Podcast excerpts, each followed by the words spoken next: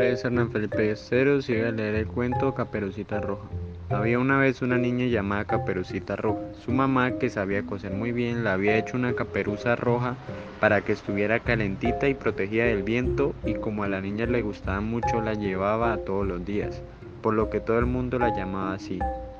Un día la mamá de Caperucita la mandó a casa de su abuelita porque estaba enferma, para que le llevara una cesta de pan, chocolate, azúcar y dulces. Su mamá le dijo, no te apartes del camino de siempre ya que en el bosque hay lobos y es muy peligroso.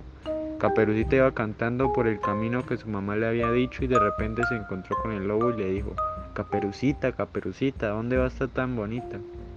A la casa de mi abuelita a llevarle pan, chocolate, azúcar y dulces. Vamos a hacer una carrera, le dijo el lobo.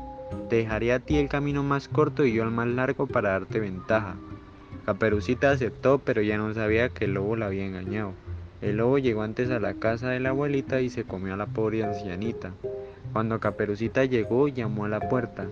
¿Quién es? dijo el lobo vestido con las ropas de la abuelita. Soy yo, dijo Caperucita.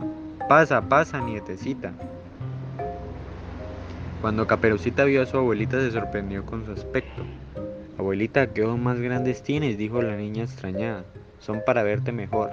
Abuelita, abuelita, ¿qué orejas tan grandes tienes? Son para oírte mejor. ¿Y qué nariz tan grandes tienes? Es para olerte mejor. ¿Y qué boca tan grande tienes? Es para comerte mejor. Caperucita empezó a correr por toda la habitación y el lobo tras ella.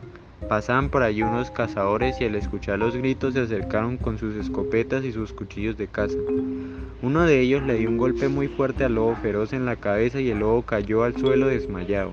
El cazador cogió su cuchillo y le abrió la panza al lobo sacando a la abuelita de Caperucita, que aún estaba viva y para darle un escarmiento al lobo le llenó la barriga de piedras y le volvió a coser la barriga. Después de esto se fueron apresuradamente de allí. Al cabo de un rato el lobo despertó y sintió una terrible sed y se fue corriendo al río a beber agua pensando que la pesadez de su barriga era por la abuela de Caperucita. Al acercarse a la orilla, la barriga le pesaba tanto, tantísimo que se tambaleó y cayó al agua y se ahogó. Caperucita después de este susto aprendió la lección y nunca jamás volvió a desobedecer a su mamá.